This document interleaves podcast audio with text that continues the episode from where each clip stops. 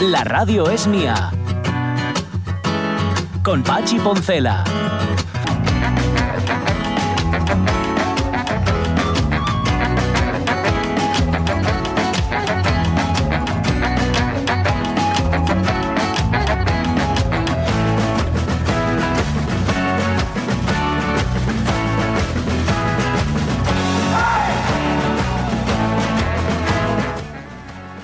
Eh, las 12 y cuarto. Hola. Bueno, espera, mira, quítale ese micro a Ramón Redondo.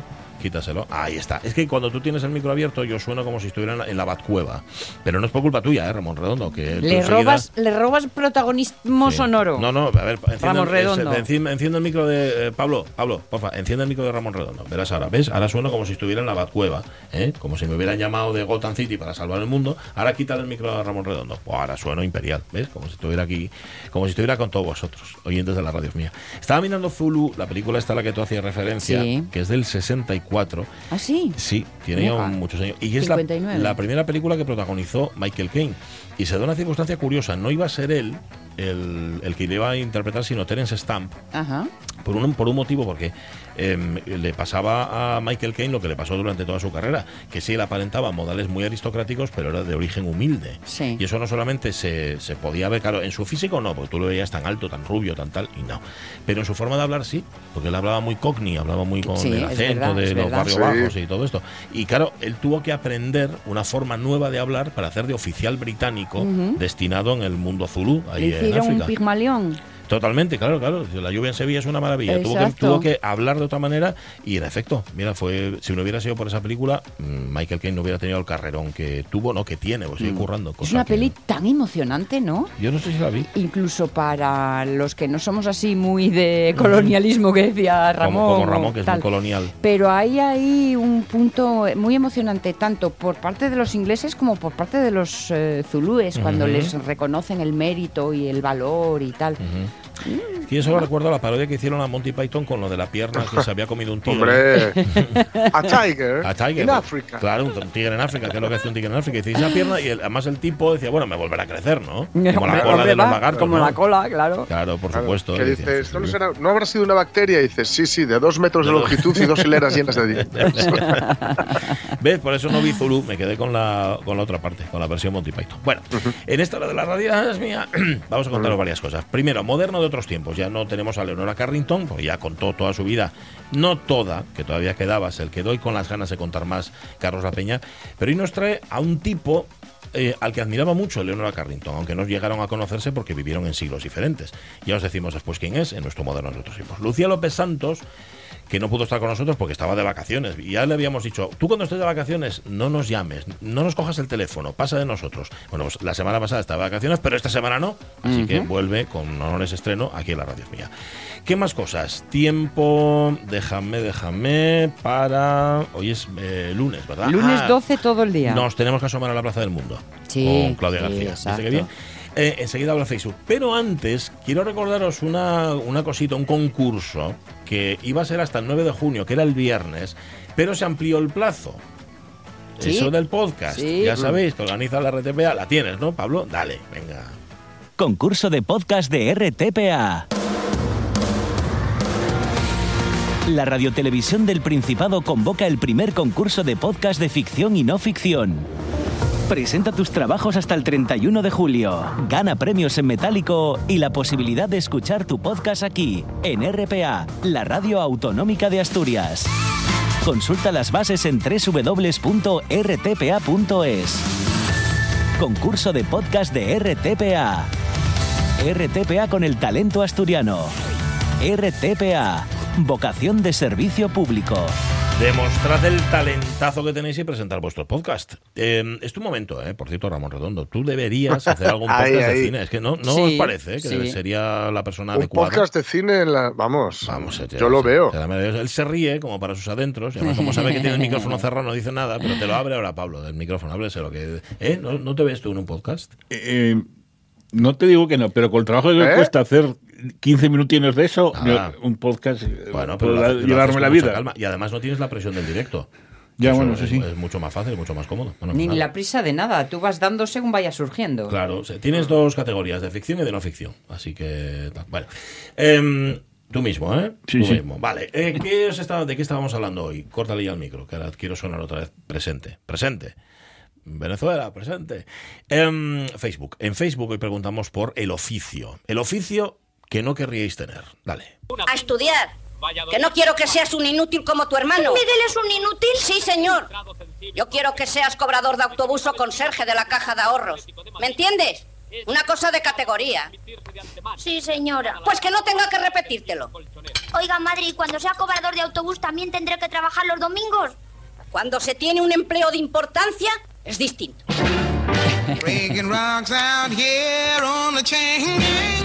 Breaking rocks and serving my time.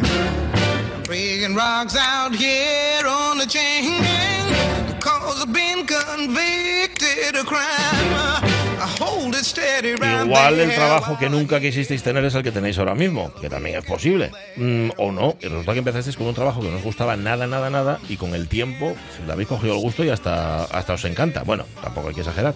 Dicen los oyentes, dice Roberto Cañal, la neurona un poco más vieja sigue funcionando. Todo lo relacionado con la chispa, dame mucho yuyu. No puedo con ella. La chispa me imagino que se refiere a la electricidad. Supongo. Eh, vecinos patos, hoy estoy de aquella manera, será la edad. Es que Roberto Cañal cumpleaños. ¡Ey! Así que le vamos a poner un corazón y le vamos a felicitar. Y unes belines, unes belines, Roberto. Sí, señor. Roberto, fel- muchas felicidades en tu cumpleaños, que seguramente como eres jovencísimo, pues llevarás todavía la cuenta. Cuando ya te haces muy viejo ya ni siquiera sabes cuántos cumples. Eh, político, dice Rego. Si se acepta Pulpo como muy inteligente y de ocho cerebros, mentes, sujetos, entidades, conciencias, tal, no sé qué. Bueno, que el político no sería. Es Ujú. el único trabajo que no querría. ¿Qué cuenta Taul Fatila, A Morales? Taulfo le gusta ser camarero. Pero no un camarero cualquiera, camarero de karaoke. Ah. Yo creo que debería estar en el convenio de Ginebra mínimo. Camarero de karaoke, es que tiene que aguantar a, a gente, a gente berrando. Es que tengo un extra. Sí, yo creo ¿eh? que sí. Tengo un extra. Juanma Salix, a mí no me busques en ningún trabajo de cara al público. Tengo alergia a la gente, a la gente estúpida. No es el trabajo de mis sueños. De hecho, ninguno lo es, porque en mis sueños no trabajo. Ay, ay, ay. Ay, Juanma, tú sí que sabes Sí, soñar. Sexador de pollos, dice Manuel Reynoso, lo veo complicado. ¿Y qué dice Gracite G? eh? Pues, por ejemplo, nunca podría ocupar un puesto de trabajo donde tuviese que hacer daño a un animal, Ah, incluyendo secciones de supermercados en los que se vende carne o pescado. Puedo decir que siempre trabajé en lo que quise y en la actualidad me gusta mi trabajo en una gasolinera. Ah, mira. Pues mira, Está feliz, ser Gracite. feliz trabajando, chica, es ganado mucho tiempo en esta vida de felicidad. Dice María Sumuñez que está segura de que de camarera no podría trabajar. Antes me voy a un pueblo y me hago ganadera. Yo me Sabéis considero... el alergio que le tienen al pueblo, ¿eh? Sí, la sí, sí, alergia. imag- decir imagínate, que ahí hay- imagínate, ¿eh? Yo me considero una afortunada con mi trabajo, es creativo, me relaja y me concentro tanto en él que dejo de pensar por unas horas en muchas cosas que me preocupan. Buen inicio de semana. Para ti también, María Sumuñez. Venga, más, Marce. Para Marce, afortunadamente tuve trabajos cómodos. No me gustaría trabajar en la hostelería o servicios por sus horarios y explotación que existe en la mayoría de estos negocios. Tampoco valdría para sanitaria. Llevaría el sufrimiento para casa. Así que creo que oficina y contacto con el público me vino estupendamente. Mira qué bien. Visto lo visto, dice José Luis Mendoza Soy incompatible con un trabajo donde se cobre bien y durante mucho tiempo. Desconozco la razón, oyes. Igual es una alergia o algo que tienes, sí señor. Dice Lockhart, afortunadamente siempre trabajé en lo mismo que hielo que yo escogí. Nunca sería político ni torero. Solo pensarlo ya me da un repelús de la Virgen. O sea, Sí. ninguna de las dos, ni político ni torero. Sí, hay que arreglarse. ¿Qué más? El mejor trabajo de- para Lorenzo Linares ahora mismo, Sí. ser hermano de la Ayuso en la Comunidad de Madrid. Ole. Ha- Hacía mucho que no... Qui- Quítame... Tenemos novelas góticas en a- algún Algo se está colando, sí. Sí. No sé qué es, Pablo, ¿lo puedes quitar eso? Que está colándose. El- mm, sí, alguien está hablando, hablando de novela gótica. Sí. Novelas góticas y con chicas jóvenes. Eso es. Mm. Bueno, Ya que dijo jóvenes y no prepúberes. ya, ya lo sé. Ah, ya está. Vale. No sé qué botón le habías dado, Pablo. de la Sí. pero diste ahí con el codo. Esa así. máquina hoy está peleona contigo, No ¿eh? lo sé, ¿eh? No te, No hace más que darte no ahí te gusta. un Ya, ya, ya. asunto... Bueno, sí, pero todo esto no me lo cuentes ahora. No me lo cuentes ahora que estoy intentando seguir con el programa. Dice Silvino Vázquez, eh, cuando yo empecé a trabajar me tocó hacer una red de alcantarillado de un pueblo, toma. Y después esa experiencia me sirvió cualquier trabajo y probé algunos más en mi vida laboral, unos mejor pagados que otros, unos mejor que otros, pero lo importante es siente que para vivir y sobrevivir en este mundo hay que trabajar y no queda otra. Que paséis un buen día. ¿Eh? Está bien. ¿De qué te ríes? ¿Mm? Venga, dale. de la, de la imagen que nos puso Pepita Pérez, que está genial. Ajá. ¿Qué es? ¿La puedes, la puedes Es, escribir? están sentados al borde de la mesa, un cepillo de dientes y una escobilla del baño. Ajá, ¿no? sí. Y el cepillo de dientes dice, odio mi trabajo. Y la escobilla con cara de póker le da palmaditas en el Claro, hombro diciendo, si yo te contara. ¿Qué sabrás tú? ¿Qué sabrás tú de trabajo? Sí, señor. Dice, por cierto, Laura Arellano que no hay trabajo indigno. Hay muy, muchos indignos en el trabajo. Sí, en muchos trabajos hay Sí, gente muy indigna. Sí. ¿verdad? Eh, en hostelería dice... Ay, Esther Orbiz, iba a estornudar, pero me, me acuté. Vale. Cuando uno está en antena no estornuda. ¿Y qué dice, qué dice García Cernuda? Javier Pues Raúl? para García Cernuda, pues no sé lo que dice García Siempre he Cernuda, elegido porque mi para mí no es el ocupación, mismo. soy músico, Ah, ¿sí? no me gustaría ser inspector. Vale, Vamos vale, a intentarlo vale. otra vez. ¿Qué dice tu colmena, César Alonso? Bien, acertamos. Desayunasteis fuerte, ¿eh? Hmm. Esta pregunta la dividís en cinco y cubrís toda la semana. Ya, ya ves. No tuve trabajos que no me gustaban y no me acabaron gustando. Es que incluso los trabajos que me gustaban acabaron por no gustarme, menos abrir colmenas. Ajá. De lo que estoy seguro es que me gustará el que me van a ofrecer al cumplir los 65. Ese es el mejor. Ese es el mejor de todos. Cuando cumplas, bueno, o 67, bueno. Todo dependerá. Espera a ver, César La Alonso. paciencia será Sí, recompensada. señor, la paciencia es una Para virtud. Servando, trabajar, prefiero dedicarme a la vida contemplativa, pero ya que hay que trabajar, facelo en da que, que me gusta. Costaríame volver a trabajar los fines de semana. Perdí la costumbre. ¿Mm? Servando. Bueno, ya. Hiciste bien, anda. Em, vale, y una más, venga, y rematamos. Pues como soy muy bruta, dice María C. Lorenzo, me van los trabajos considerados masculinos más que los femeninos. Ajá. Y lo único que nunca haría es cualquier cosa que implique contacto piel a piel con otra persona, como medicina, terapias, belleza. Para eso no creo que valiese nunca, aunque tuviese los conocimientos necesarios. Me gustaría haber entrado en el mundo de las cocinas, eso sí, y no creo que lo hiciera tan mal. En fin, me voy a trabajar un rato.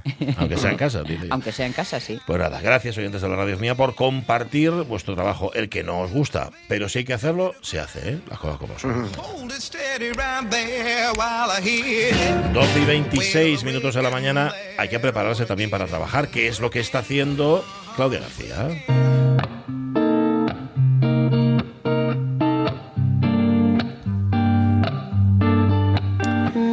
Estaba, dice ella, razonablemente contenta con el resultado de sus exámenes. Sabéis que ella está en la universidad, que es nuestra millennial y que se asoma cada lunes a la Plaza del Mundo. Y está estudiando, no sé yo si más de la cuenta. Estoy teniendo resaca de estudiar. Sí, sí, sí, sí, os lo juro que existe. Es como si mi cuerpo, al acabar exámenes y mudarme de nuevo a Asturias, hubiera gastado todas las reservas de energía que le quedaban y no pudiera levantarse de la cama. Y encima se me ha juntado con un cuadro alérgico que me tiene muerta. Por lo que, digamos que no ha sido mi mejor semana. Pero bueno, he intentado hacer cosas. Un Lego, por ejemplo. He empezado también una libreta con recetas de mis padres para el año que viene no vivir a base de filetes de pollo y macarrones con tomate. Y me he pedido unos pantalones por internet, así como veraniegos, para animarme un poco. Aunque bueno, tampoco es que mm, el tiempo acompañe mucho. Pero todo esto es muy raro. Siempre que estoy en época de exámenes, la gente que conozco y con la que convivo se está quejando de que no tiene tiempo para nada y de que vive estresada. Pero luego, en cuanto acabamos, muchas veces no se hace nada de lo que te gustaría hacer cuando no tienes tiempo. Me parece una paradoja súper interesante. Es como si nos sentase mejor el hacer cosas divertidas cuando estamos estresados que cuando tenemos todo el tiempo del mundo. Por otra parte, el no hacer nada a veces está muy bien también. Los italianos tienen un dicho para eso, dolce far niente, que traducido literalmente es el placer de no hacer nada. Claro que no es lo mismo no hacer nada tirado en tu habitación mientras llueve en Oviedo que disfrutando del sol siciliano tomando tu martini, pero bueno, matices supongo. Por eso, y aunque no es Sicilia, a mí me sirve, me voy de yo también. La semana que viene tengo la gran oportunidad de poder vivir el Sonal 2023 en primera persona con pase de prensa. Y la siguiente me voy a Madrid a ocuparle la casa a mi amigo Pablo. Leo, escribo y mantengo el contacto con las 3-4 personas a las que contesto en vacaciones. Tampoco pido mucho. A veces viene bien este tipo de momentos en el año. Un poquito más de sol aquí en Asturias sí que es cierto que no vendría para nada mal, pero bueno, se soporta. El caso es que relajarse está bien y desconectar también. Aprender a no sentir envidia por ver stories de gente en Instagram de fiesta mientras estás tú en tu casa es muy sano, porque no todos llevamos el mismo ritmo. Yo he pasado de tener que comer en media hora para que no me quitasen el sitio en la biblioteca y estar en ella de 9 de la mañana a 11 de la noche a hacerme mi propia comida y poder tirarme todo el tiempo del mundo haciéndola.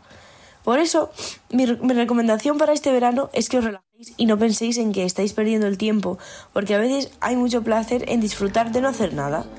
Y si no me queréis hacer caso a mí, pues hacédselo a los italianos, que si inventaron la pizza es que son seres superiores.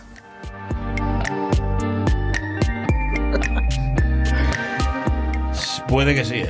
Bueno, me, ha encantado, me ha encantado el argumento final. ese final, sí, señor. Son seres superiores por haberse inventado la, pi- la pizza y el dolce farniente, que, También. que van muy bien además juntas, ¿eh? No, sé sí. por qué siempre que ves... em, Una primero, la otra después. Siempre que ves despreocupación en una casa, me están comiendo pizza o han comido pizza, ves restos de pizza, ves las cajas de pizza, todo eso. Vale. Gracias, Claudia Sí, García. señor. Que, eh, vamos a aplicar lo de las merecidas vacaciones porque se ha currado. Sí. Si ha trabajado tanto como ella dice, mm, Y hasta cuando- el punto de tener resaca de estudio. mm, Cuando se estás muy liado, muy liado, mi frase es, tengo una gana de aburrirme. Sí, sí, sí. ¿Eh? Yo no recuerdo el última vez que me aburrí, pero, pero vamos, que, que en algún momento llegará. Creo que sí. Mm, Y luego resulta que igual hasta dices tú, no, pues prefiero no aburrirme. Pero- pero hoy como echo de No, menos lo no te aburres nunca. No, la verdad es que no. Doce y media. em, redes sociales.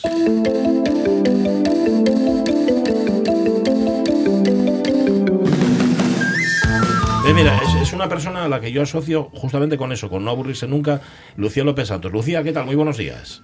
Muy bien, buenos días. ¿Qué Hola, tal? Super Lucía. ¿Qué tal han ido esas vacaciones? ¿Bien? Bien, cortas, pero bien. Como todas. Bueno, Ya. Sí. Bueno. Pero bueno, las es has, que, las, es que, las has escucha, no, llamarlo vacaciones es como un término demasiado grande para lo que es. que En realidad es cambiar la oficina de ubicación. Ajá. Claro, las del teletrabajo es lo que os pasa. Que no hay llaves de oficina para cerrar. Es que, madre, sí. Pero bueno, bien, bien, muy bien. Mucho sol y luego fue un poco esa depresión postvacacional porque, claro, ya no y eso estas nubes, ese orvallo, esos Ya, truenos, te da un poco de No. mal rollo, ¿eh? Pero bueno, nada, está intentándolo, bueno. está intentándolo el tiempo, que lo sepa. Está intentando ser verano, pero no le acaba de salir. Eso poco A a, ver, poco. ayuda, ayuda a tener que estar delante del ordenador, ¿eh? Eso. También es verdad. También, también. Ponte un fondo de pantalla bonito y, y para adelante. Vale. Bueno, ¿qué traes hoy? ¿Qué nos vas a contar? Pues nada, vamos a hablar de redes sociales, menores y eh, acosadores. Es que iba a decir Ah. una palabra así un poco más chunga, pero eh, a ver. No te preocupes, que aunque no la digas, la imaginamos nosotros. Exacto. Eso Es es. que, eh, a ver, de por sí eh, nos gusta compartir en redes sociales, o todos alguna vez, eh, vais a ver los datos que os voy a decir luego, que hemos alguna vez compartido imágenes de los más pequeños en casa. Pero es que ahora que llega el verano y que van a estar en casa eh, más tiempo, o van a pasar más tiempo con los padres, en teoría, por eso de la conciliación y todo esto, Sí. bueno, pues...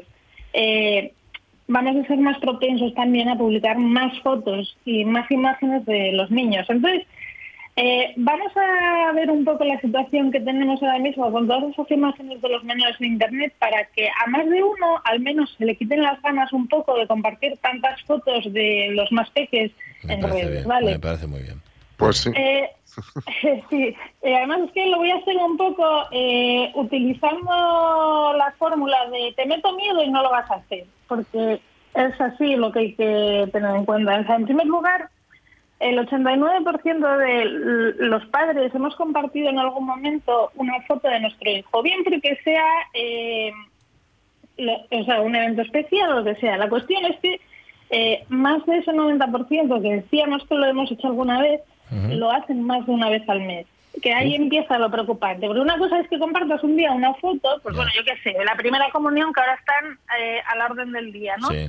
Pues bueno, eh, estoy muy emocionada por la primera comunión. Bueno, pues que ahí como recuerdo, vale, genial, siempre y cuando sean fotos normales y que nuestras redes sociales estén también un poco acotadas a- al público, aquí- o sea, es decir, que decidamos quién queremos que las vea. Vale que el momento que subimos las fotos a redes sociales son de las redes sociales, Ujú. pero podemos acotar quién queremos que vea esas imágenes. Entonces, bueno, eh, esto... Eso lo, eso lo primero. Vale, esa es la, pri- la primera advertencia. Claro. Bien. Eh, y esa parte se llama sharenting, ¿no? Sh- Sharenting, Sh- sharenting, sí, sharenting. De compartir. Exacto, Share, vale, vale. Share. share. Share y parenting, que es la paternidad en inglés también, ¿no? Entonces, bueno, al final es un poco que hay, hay menores, o sea, que ya están en redes sociales desde desde la gestación, ¿no? Que te- incluso ves imágenes que te dicen, oh, hoy hemos concebido, y dices, genial. Mm. No me esa información, pero está ahí. Desde la ecografía hasta el último diente, por decir Sí, no, algo. Exacto. Entonces, eh, ellos no tienen la capacidad de decidir si quieren estar en redes sociales o no.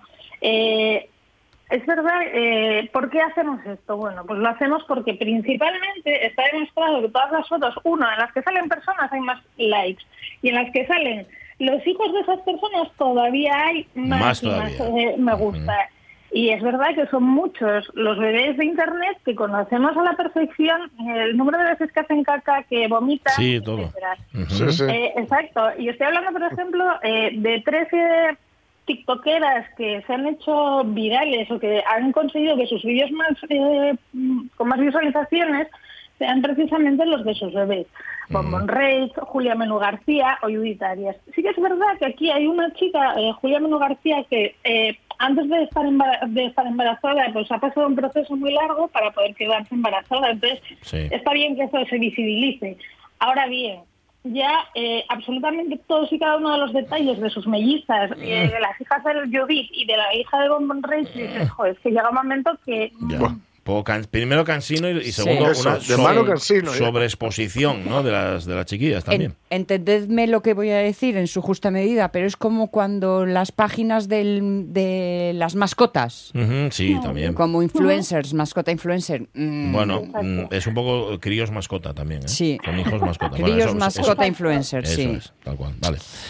Entonces, claro, la cuestión es que eh, cuando compartimos este contenido en las redes sociales, muchas veces pensamos que es un contenido súper inocente, ¿no? Dices, vaya, pues yo qué sé, sale ahí con el vestido de la comunión o con el complemento de no sé qué o soplando las velas. Ujú. Eh, todas esas imágenes de menores en Internet, hay una escala que se llama CIESI, que es la clasificación de imágenes de explotación sexual infantil, en la que cuenta con seis niveles. Y cero es eh, el más bajo, mientras que, bueno, el- eh, este- son seis, pero empieza por cero en vez de por uno, ¿no? Y acaba en cinco.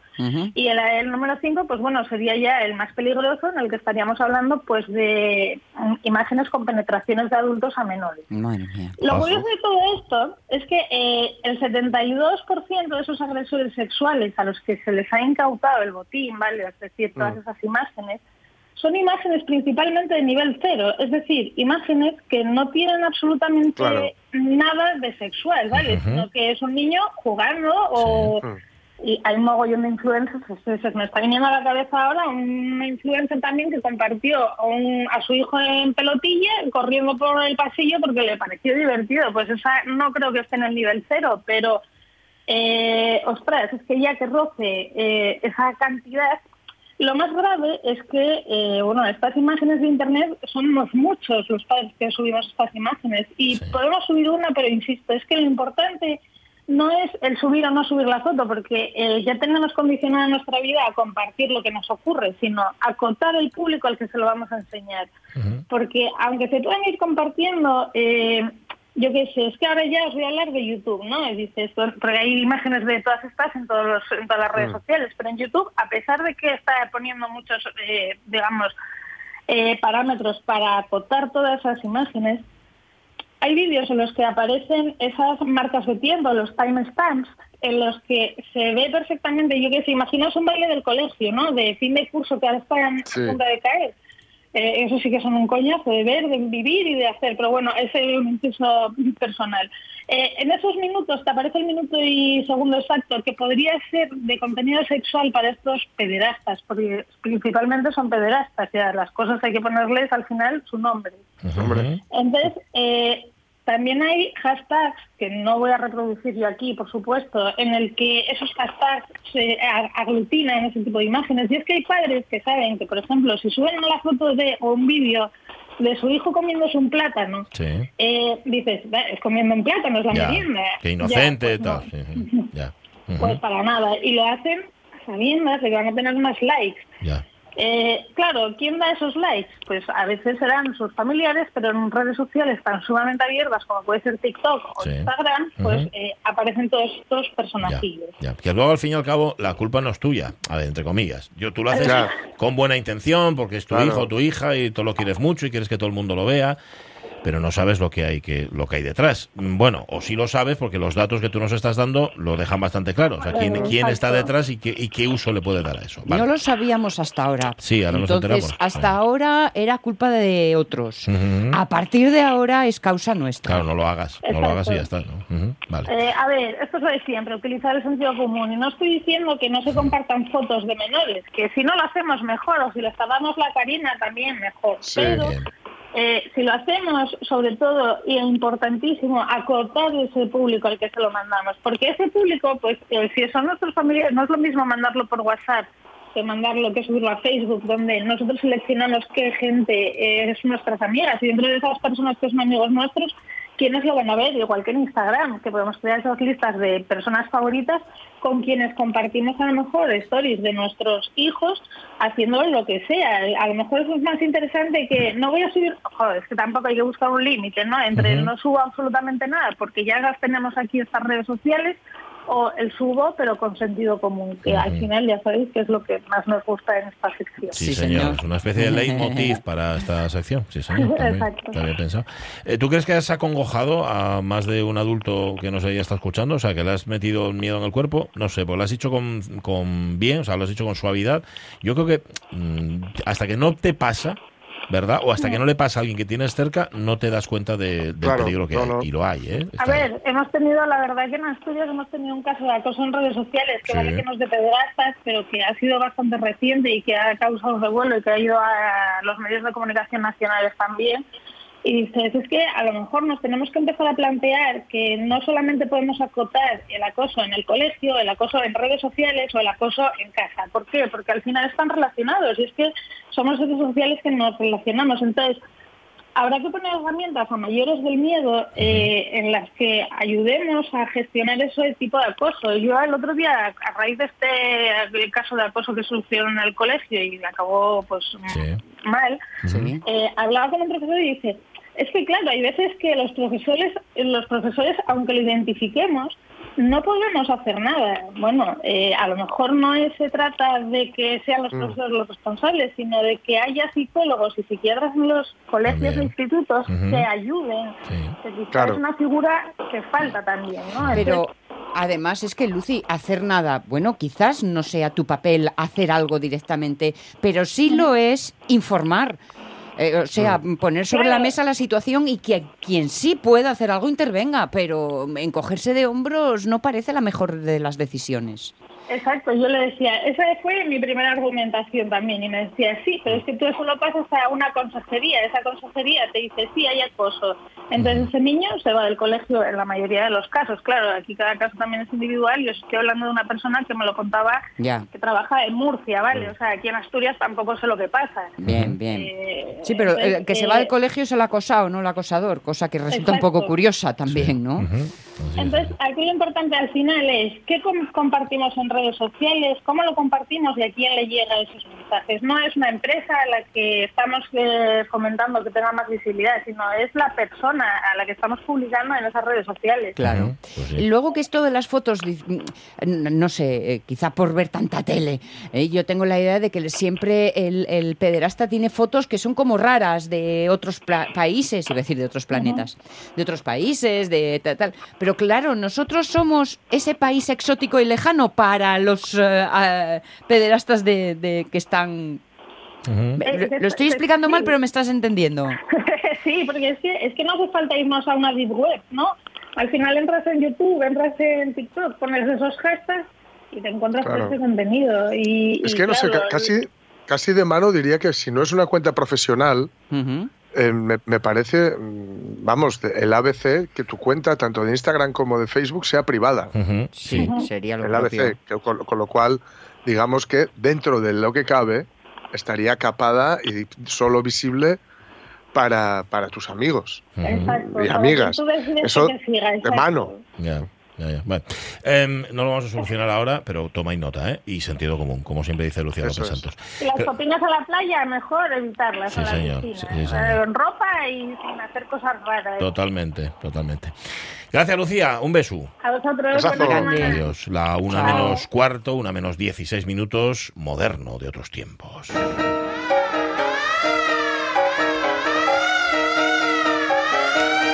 ¿Cómo estás, Carlos La Peña? Muy buenos días. Está, ¿eh? Estaba. Eh, En algún lugar de La. Mancha. Vamos a intentar recuperarlo. Venga, eh, Pablo, deja, deja de, de poner cara, se llama Lu. que si no, no nos lleva a contarlo todo. Es que me pone cara como diciendo, eh, debería estar aquí. ¿Qué pasó? ¿Qué pasó? ¿no? Sí, debería estar aquí. No, sí, seguro que tiene que estar aquí, pero si lo llamas otra vez igual es más fácil. ¿eh? Y además, Carlos La Ah, es que Peña. Ah, ay, ay, y es que está, amigo. Ay, ay. Vale, estás ahí.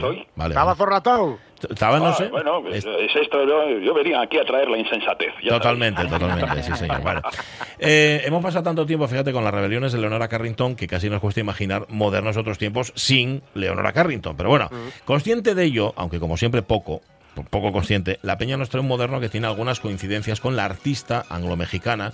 Y es un artista que sobre todo fue pintor, un pintor cuya obra Leonora Carrington conocía y admiraba desde su estancia en aquel internado para señoritas de Florencia en el que había estado.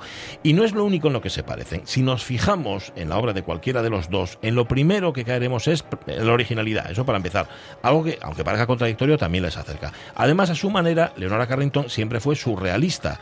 Algo que muchos sostienen fue también nuestro moderno de hoy, que es Giuseppe Archimboldo, aunque eso sí, cuatro siglos antes, ¿verdad?, de que los surrealistas, Carlos, se pusieran a escribir manifiestos, ¿no? Sí, sí, vamos, el caso de Giuseppe Archimboldo es uno de los casos más curiosos de la historia del arte. Desde luego no es el único, pero sí uno de los casos más extremos de un autor bastante relevante en vida, cuya obra cae en el olvido poco después de su muerte. Pero un olvido del que no saldrá hasta varios siglos después. Este es el caso de Archimboldo, pero vamos, también podría ser el de Johann Sebastian Bach, ¿no? El compositor que sentó las bases de la música occidental, que Bach fue olvidado cuando no denostado por las siguientes generaciones de músicos y no fue recuperado hasta que casi un siglo después un chalao como era Félix Mendelssohn se puso a reivindicar su música y hizo que se volviera a apreciar su música, ¿no?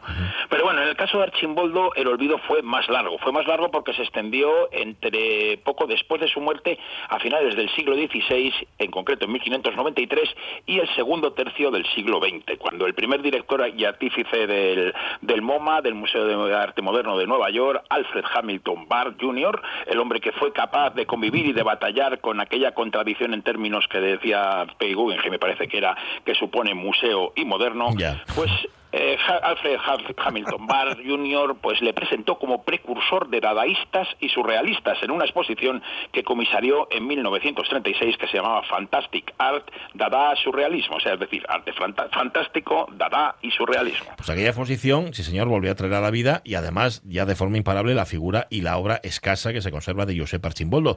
Y sobre todo, Carlos, sus cabezas compuestas. Sí, sí, sus cabezas compuestas, esos bustos humanos formados a base de la concatenación de figuras naturales pintadas con un detalle extraordinario, de, de forma que visto desde lejos percibimos una figura humana, un busto humano, y si lo miramos de cerca en detalle vemos que está formado por flores, por frutas, por verduras, por animales o por diversos elementos, eso sí, siempre relacionados con el personaje que se representa o el tema que se representa. Unas composiciones originalísimas que han ganado en el último siglo una popularidad ascendente hasta volverse casi un modelo, un género que han practicado artistas tan fabulosos como el nunca suficientemente alabado cineasta checo Janes Van Mager o Fopen Costafios como mi menda en mi cuenta de Instagram, que ya sabéis que es Carlos Plusvalías, con los archimboldos que yo hago con los frutos de mi huerta. ¿eh? Al loro lo que acabo de hacer. Me he metido en la misma frase que Archimboldo y que Janes Van Mager, ¿eh? para que luego haya alguien que no me me- diga que no me merezco un bofetón.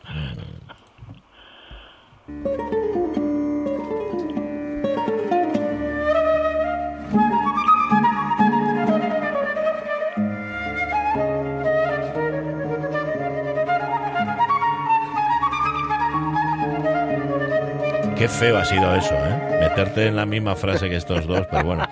Eh, eh, son maravillosos los achimboldos de Carlos Plusvalías, acá Carlos La Sí. Peña, y el calendario correspondiente, pero bueno, de eso ya hablamos en otro momento. Esto que suena es Love Enchanté, es decir, el amanecer encantado, escrito en la raga Todi, que es una escala de la música clásica indostaní, como todos sabéis, Em, compuesto por Ravi Shankar, hombre empeñado en hacer converger las músicas clásicas de Europa y de la India. Son sonidos que evocan un amanecer en el que la luz del sol acaba con los fantásticos engaños que nos ofrecen los sueños.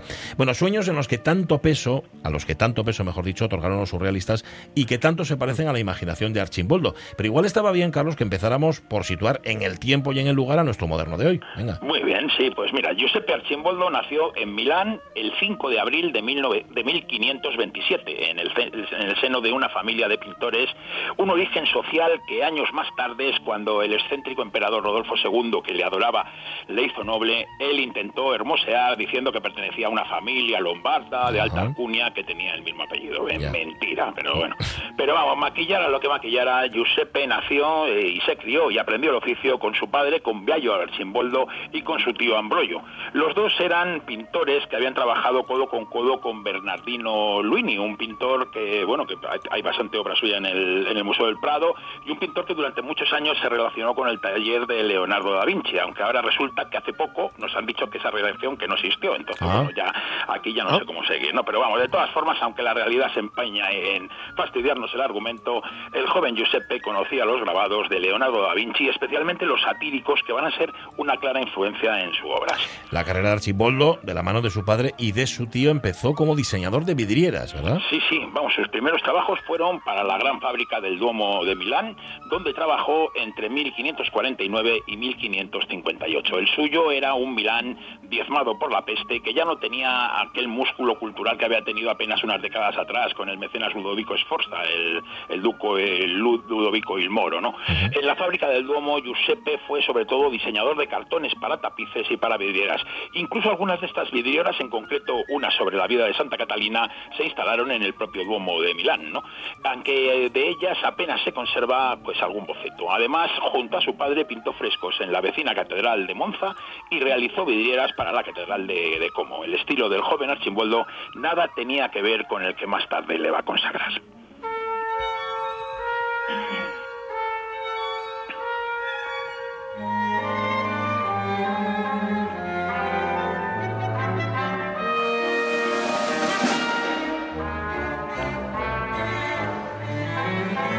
Le piège de la Méduse, o sea, La trampa de Medusa, es una obra de teatro escrita por Eric Satie en el año 13. Para utilizar como intermedios para la obra, Satie compuso siete pequeñas danzas para piano que eran bailadas por un mono, por un mono mecánico de peluche que se llamaba Jonas. El propio autor se encargó de escuchar, mejor dicho, de orquestar las danzas para el estreno definitivo de la obra en el año 1921 y es justamente lo que estamos escuchando. Bueno, la vida del joven Archimboldo va a cambiar, Carlos, drásticamente cuando en el año 1562 se traslada a Viena. Sí, sí, Archimboldo llega a Viena en 1562 a la corte del emperador del Sacro Imperio Romano Germánico Fernando I. No sabemos cómo ha llegado allí su fama, porque hay muchas muchas eh, sombras en él, ¿no? Pero tal vez por los cinco escudos que pintó en 1851 para el rey de Bohemia, pero vamos, el caso es que eh, él llega a la corte imperial invitado no por el emperador, sino por su hijo, el príncipe heredero Maximiliano, que dos años después va a ser el emperador Maximiliano II. En estos primeros años de artista áulico, eh, su trabajo será de retratista. El problema es que no se conserva ninguno de estos retratos documentados con certeza. Si damos por buenos los que se le atribuyen, no es que sea gran cosa, sino más bien pues versiones sin alma, un poco mediocres, del modelo de retrato cortesano que había establecido Tiziano. ¿no? Realmente el único retrato de esa época que conocemos a ciencia cierta que es suyo es un autorretrato pintado en acuarela azul en el que se presenta de frente, elegante y con un, arte, un aire melancólico. Bueno, estás hablando de momento de retratos más o menos normales, pero ¿cuándo empieza a hacer eh, los famosos retratos archimboldescos? O sea, las cabezas compuestas, vaya. Sí, eh, sobre eso hay teorías para todos los gustos. Hay quien dice que empezó a hacerlas ya en Milán y quien sostiene que, que empezó a hacerlos en Viena. Tampoco hay acuerdo sobre el origen de estos retratos grotescos. Hay quien sostiene que se trataban de un juego, de simples bromas, pero también hay quien dice, basándose en la erudición humanista de Archimboldo, que eran plasmaciones de las teorías aristotélicas, o sea, es decir, un microcosmos de objetos pequeños, o sea, lo- que se forman a su vez un macrocosmos que sería el, el retrato.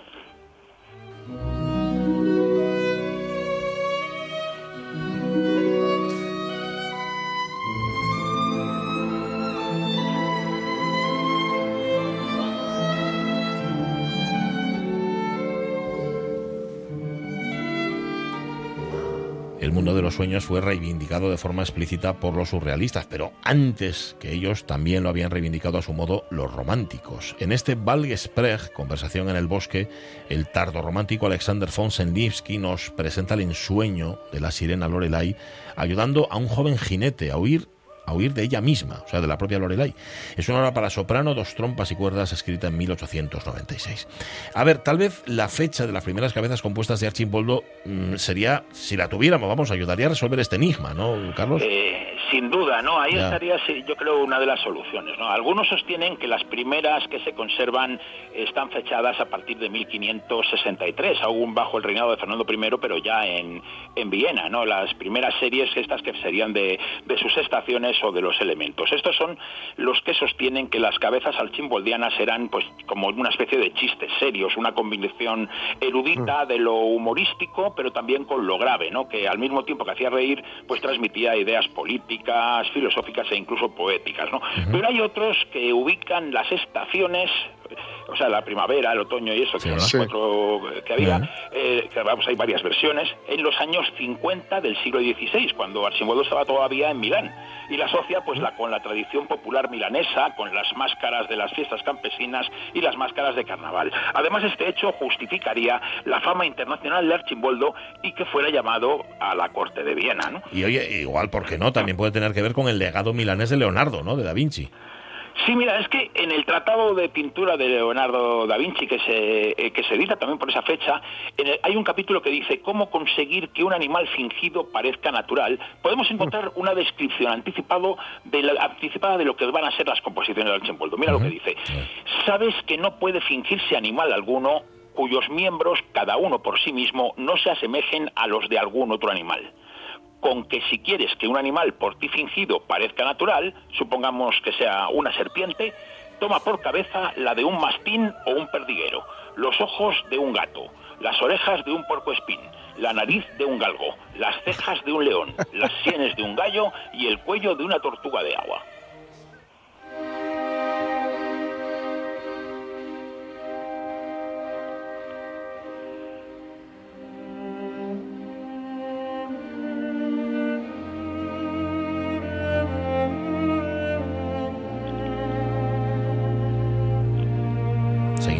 Sobre los sueños, que me da cosa pisarla. Entonces, Gabriel Fauré escribió originalmente esta canción, Après un rêve, después de un sueño, para voz y piano, pero hay numerosas transcripciones como esta para violonchelo que interpreta aquí Gauthier Capuçon. Pero bueno, volvamos atrás al siglo XVI, porque con la subida al trono imperial de Maximiliano II, las tareas de Archimboldo o Archimboldi, eh, que también se le llama así, aumentan, ¿no? Las tareas en la corte. Sí, sí, con Maximiliano II, además de retratista, va a ser diseñador de múltiples, de múltiples espectáculos, de torneos, de eventos, de representaciones teatrales, de recepciones nupciales, vamos. En sus fantasías festivas, que aún fueron más bestiales todavía con Rodolfo II cuando se fue a Praga, Archimboldo diseñó máscaras, caballeros disfrazados de dragones, monstruosas recreaciones del barquero de las almas de Caronte, vestidos para músicos y hasta empleó al loro, elefantes, ¿no? Además, realizó inventos asombrosos y fue asesor del emperador en temas de ingeniería hidráulica, con fuentes que también empleaba en sus fiestas. Todas estas locuras festivas, además, estaban perfectamente dibujadas y perfectamente planificadas, y muchas de ellas se conservan en un cuaderno que regaló a su gran amigo Rodolfo II, gran amigo y mecenas, que se conserva en la galería de Glifucci, en, en Florencia. En Florencia. Vamos, que estaban a partir un piñón, había una simbiosis entre Archimboldo y Rodolfo II perfecta, ¿no? Sí, vamos, es que el universo fantástico de Archimboldo se casaba a la perfección con la obsesión del emperador por todo lo que fuera raro y fuera enigmático. Vamos. Si recordamos, el gabinete de curiosidades o el cuarto de maravillas manierista de Rodolfo II era el más famoso del mundo y estaba lleno de obras de Archimboldo, que era uno de los artistas más famosos del momento.